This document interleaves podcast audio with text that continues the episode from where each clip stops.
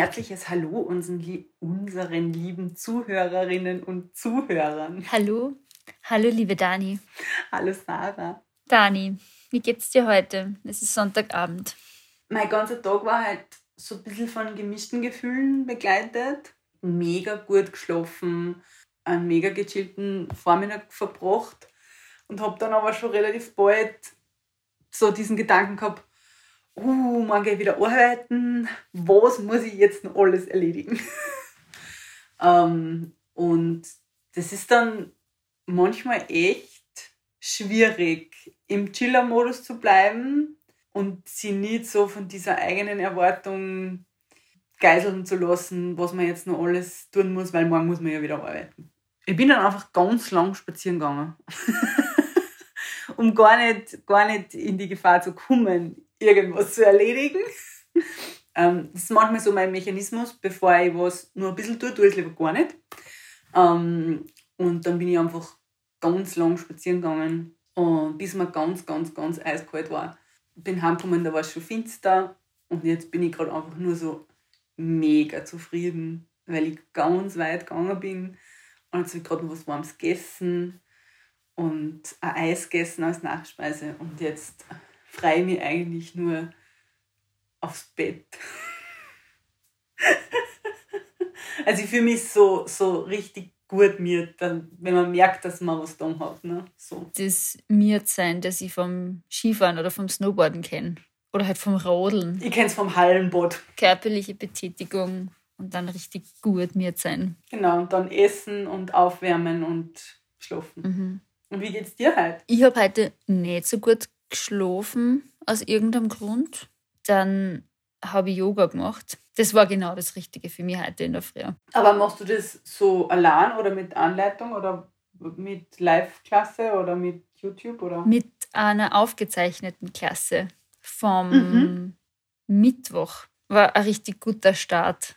Und ich habe auch gemerkt, die letzten paar Tage habe ich ja in der Früh ausgeschlafen. Also in der Früh, das ist ja echt ähm, untertrieben, einfach bis Mittag geschlafen. Aber schlafst du dann wirklich bis Mittag? Also ich habe von den letzten drei Tagen zwei Tage echt geschlafen bis elf. Das kann man ja überhaupt nicht mehr. So, dass ich immer wieder ein bisschen aufwache und dann wieder zu, Augen zu und dann mich wieder so um mich traue. Wenn ich dann anfange, schlecht zu dramen, dann stehe ich auf. Das interessiert mich dann nicht.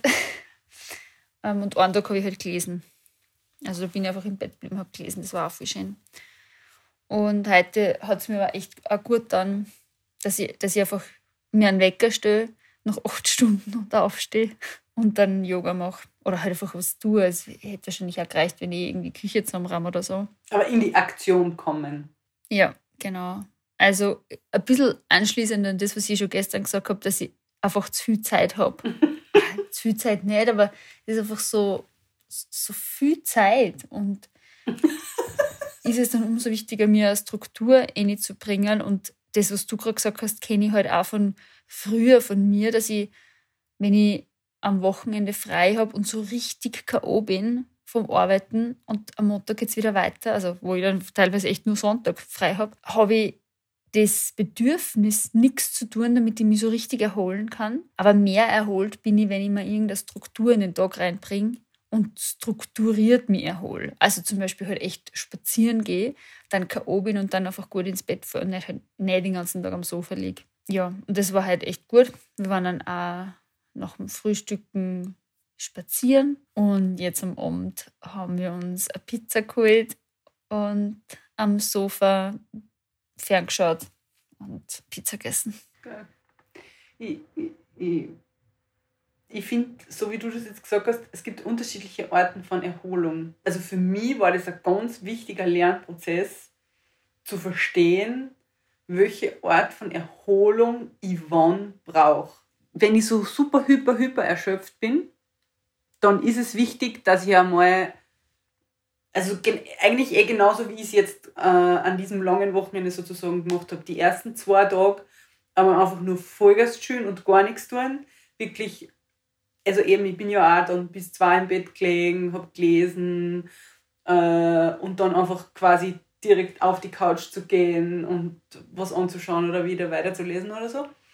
Aber dann kommt irgendwo dieser Moment, wo man Erholung daraus zieht, dass man auch aktiv wird. Nämlich eben, also bei mir hat es ja gestern dann angefangen, indem dass ich gemerkt habe, okay, jetzt will ich was putzen, jetzt muss ich was zusammenräumen, jetzt will ich was erledigen, jetzt will ich einfach Dinge, Dinge machen. Ich, ich glaube, dass der Punkt so magisch und so wichtig ist, wo man von der Passivität, also von der passiven Erholung und Entspannung in die aktive Erholung und Entspannung kommt. Weil wenn man den Zug nämlich verpasst, bei mir wird es dann echt bitter. Weil dann hänge ich nur mehr aneinander und kriege gar nichts mehr auf die Reihe. Und bin aber auch nicht wirklich erholt. Sondern es, es zirkt mir eigentlich nur obi. Nämlich auch dann so mental. Hast du dann auch manchmal das Gefühl, eben am Sonntag, dass du jetzt erst recht die dazu zwingen musst, nichts zu tun, weil es ist schon bald vorbei und du musst jetzt noch viel das genießen und dadurch stresst es dich so und dadurch kommst du gar nicht ins Genießen? Nein, das habe ich nicht. Das höre ich ganz oft von Leuten, dieses, ich muss mich zwingen, dass ich nichts tue. Das habe ich ja, also das, das kenne ich nicht. Diese Torschlusspanik quasi vom, vom Wochenende, dass man jetzt noch, es ist eh schon nur mehr so wenig und die Zeit muss ich jetzt. Ich meine, ich verstehe, was du meinst. Ich habe ich hab schon, also eben, ich habe ja heute in der Früh den Tag angefangen mit, oh, pfuh, und morgen muss ich wieder ins Büro und was ich nicht alles noch gern gemacht hätte und so. Und bei mir ist es immer dieses Ding, ich will noch so viele Bücher lesen. Und ich, ich stelle mir dann immer vor, boah, dann, ich, dann ist Weihnachten, habe ich vier Tage frei, dann lese ich zwei Bücher. Äh, ich habe genau kein einziges Buch in der Hand gehabt, weil ich nur versucht habe, meine Zeitungen aufzuholen, die ich nicht gelesen habe die letzte Woche. Ich versuche es dann wirklich pragmatisch anzugehen und zu, mir zu denken, okay, morgen muss ich wieder ins Büro, taugt mir jetzt emotional gerade nicht so, aber was will ich jetzt unbedingt noch erledigen? Also was muss jetzt wirklich nur sein und was muss gar nicht sein? Und dann versuche ich da einfach einen Kompromiss zu finden und aber stressen tut mir das nicht, weil es kommt ja eh immer wieder ein Wochenende. Und ich habe ja vor allem auch irgendwie das Glück, also ich würde jetzt nicht sagen, ich kann mir aussuchen, wie viel ich arbeite, weil ich bin ja angestellt. Ganz so ist es nicht. Aber innerhalb meines Angestelltenverhältnisses habe ich ja einen Spielraum. Und wenn ich jetzt keine Ahnung, das Gefühl habe, ich muss nächste Woche unbedingt zwei Tage frei haben, dann ist das zwar wahrscheinlich nicht cool für alle anderen, aber wenn es unbedingt sein müsste, dann könnt ihr das organisieren. So viel Spielraum habe ich. Wenn ich jetzt das dringende Gefühl noch irgendeinen noch Freiraum hätte, dann könnte ich mir das schaffen. Ist es für dich ein prägendes Gefühl? Früher war es das schon, ja. Dass ich dann dadurch, dass ich mich so stress, erst recht keine Erholung habe. Das kommt mir so vor, wenn du das beschreibst, von wie es dir heute in der Früh gegangen ist, dass das einfach der Schritt ist, zu dem ich hinkommen müsste. Also jetzt im Moment habe ich das Problem eh nicht. Ähm, aber wenn ich irgendwann in meinem Leben wieder in so eine richtige Hardcore-Arbeitsphase komme, dann ist es sicher was, was mir hilft, mir in der Früh einfach zu überlegen, was muss heute noch passieren, mhm. sagen wir, für maximale Erholung und mich dann halt auch vor allem darauf besinne, dass nicht immer nur nichts tun die größte Erholung ist, sondern vielleicht mhm. einfach echt so drei Stunden Spaziergang oder vier Stunden und dann gut essen und schlafen gehen. Ich habe es ja tatsächlich mit meinem Regelwerk, das ich mir vor dieser stressigen Phase jetzt zurechtgelegt habe, auch versucht, weil ich weiß, dass ich die Tendenz dazu habe, träge zu werden, dann aber nicht richtig erholt zu sein, mir die Regel gesetzt, also eben, dass ich am Mittwoch immer frei habe. Und es war auch ganz klar, dass ich am Mittwoch spazieren gehen muss. Und ich bin auch gegangen. Und es hat mich nie gefreut. Also wirklich gar nicht. Ähm, aber, und, und es war auch die Regel, es ist kein Schloss bei Grunde, sondern es, ist, es muss ein richtiger Wald sein. Das war, war die Regelung und das hat mir auch unglaublich gut getan. Aber das hätte ich ohne das Regelwerk, hätte ich das nie gemacht. Weil da stehe ich in der Frau auf und denke mir, äh, und dann ziehe ich den ganzen Tag im Pyjama nicht aus und dann oben gehe gleich hin ins Bett. Und am nächsten Tag fühle ich mich lustlos und fad. Und halt nicht erholt. Nein, auf keinen Fall. Weil, und du hast ja auch nichts erlebt. Ne? Also, was ich schon cool finde, also wenn man einen Spaziergang macht, dann würde ich das immer unter die Kategorie Micro-Adventure setzen. Heute habe ich zum Beispiel ein Buchecker aufgeklappt und habe ungefähr eine Stunde lang die eine Buchecker immer zwischen meine Finger so draht. Ich spüre das jetzt nur, wie sich diese Buchecker anfühlt. Und so begreife ich die Welt als Abenteuer für mich irgendwie. Ja. Keine Ahnung, dann, wenn es auf einmal im Wald so ganz nach feuchter Erden riecht, dann bleibe ich stehen und dann mache ich die Augen zu und dann rieche ich das so richtig in mich ein. Und das tut ja was mit mir. Also das, das bringt mir eine ganz andere Verbindung mit der Welt. Das hat so einen Erholungswert und das macht meinen Tag morgen so anders, dass ich das heute erlebt habe. Ganz anders, als wenn ich den ganzen Tag auf der Couch gelegen wäre. Magst du mir kurz sagen, was du unter Microadventure grundsätzlich verstehst? Jetzt hast du es an einem Beispiel erklärt. Naja, einfach so Mini-Abenteuer. Ich brauche es für mein Wohlbefinden total, ähm, dass ich andere Sachen sehe und her als die ganze Zeit sonst, ja. Und deshalb fahre ich zum Beispiel so gern weg.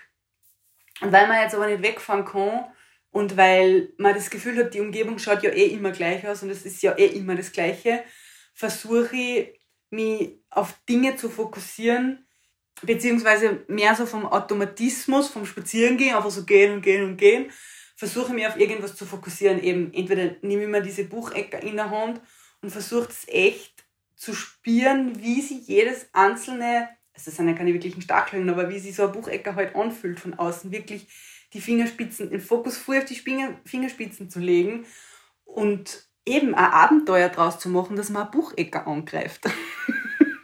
ja, es klingt jetzt vielleicht ein bisschen drüber, aber, aber also einfach mein, mein Geist oder mein Körper in ungewohntere Gefilde zu bringen, sagen wir es mal so. Das trifft es vielleicht ganz gut. Also Dinge zu tun, bewusst zu tun, die man sonst vielleicht unbewusst macht. Also wenn ich anfange zum Spazierengehen, dann, also so auf die ersten paar hundert Meter, versuche ich immer meine Füße ganz bewusst abzurollen. Also wirklich von hinten nach vorne den ganzen Fuß zu spüren, wenn ich gehe. Einfach nur, damit ich mich mal anders spüre. Cool. Micro-Adventure. Mhm. Kann ich sehr empfehlen. Also kann man sich vor allem immer machen. Ja? Das reicht manchmal schon, wenn man in Graz durch die Stadt geht, dass man einfach mal seinen Blick nicht auf Augenhöhe lässt, also schon immer Augen nach vorne, damit man nirgendwo einrennt, aber dass man einfach mal aufschaut wie die Häuser oben ausschauen. Zum Beispiel. Das ähm, kann manchmal so ein bisschen ein Urlaubsfeeling geben. Oder ich war kürzlich am Zentralfriedhof spazieren.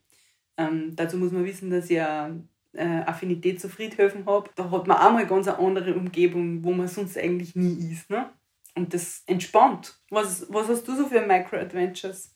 Also du, resoniert der Begriff mit dir? Ja, sehr. man schaut da die Welt wie durch Kinderaugen an, dass halt Dinge, die man als normal abtut, als Erwachsene, weil man es eh schon tausendmal gesehen hat oder weil es wurscht ist, nicht als normal abzutun, sondern als ein Wunder zu sehen oder als was extrem Besonderes.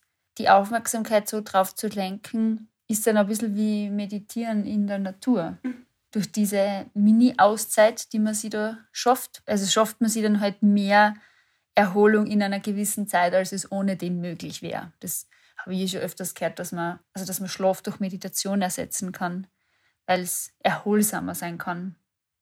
Einfach, man muss weniger Stunden meditieren als, als schlafen und man ist gleich erholt.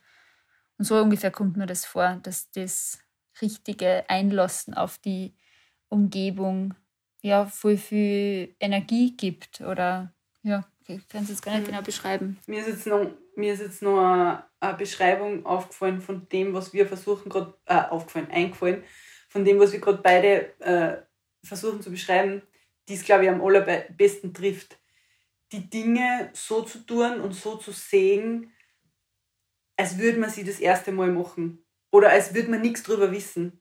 Also wenn ich nicht weiß, was ein Buchecker ist, also wenn ich ein Buchecker anschaue, dann weiß ich ja schon, also ich habe ja eine Idee davon, wie sie die jetzt anfühlt. Und ich kann die dann mit der Erwartungshaltung angreifen. Ne? Oder ich schaue diese Buchecke an und denke mir, what? Wie arg schaut dieses Ding aus? Und dann greife ich das an, als hätte ich noch nie in meinem Leben eine Buchecke in der Hand gehabt. Als würde ich nichts darüber wissen. Und das ist das, was einem diese Welten und Räume eröffnet. Das ist auch, also das ist generell ein Zugang zu vielen Dingen äh, der, der wirklich erfrischend sein kann. Bei Menschen funktioniert das auch ganz gut. Man ist oft so voreingenommen, oder? Wenn man mit irgendwem mal, keine Ahnung, einen schlechten ersten Eindruck gehabt hat. Aber dann einfach mal zu sagen, okay, ich tue jetzt einfach mal so, als würde ich nichts über die Person wissen und einfach nur mal mit der Person ins Gespräch gehen, dann kann das die ganze Beziehung verändern. Cool. Ich finde, das ist gut. Ich habe nie, nie gedacht, dass ich heute noch so was Gehaltvolles von mir geben werde. Das sprudelt dann raus. Wenn man es nicht erzwingt.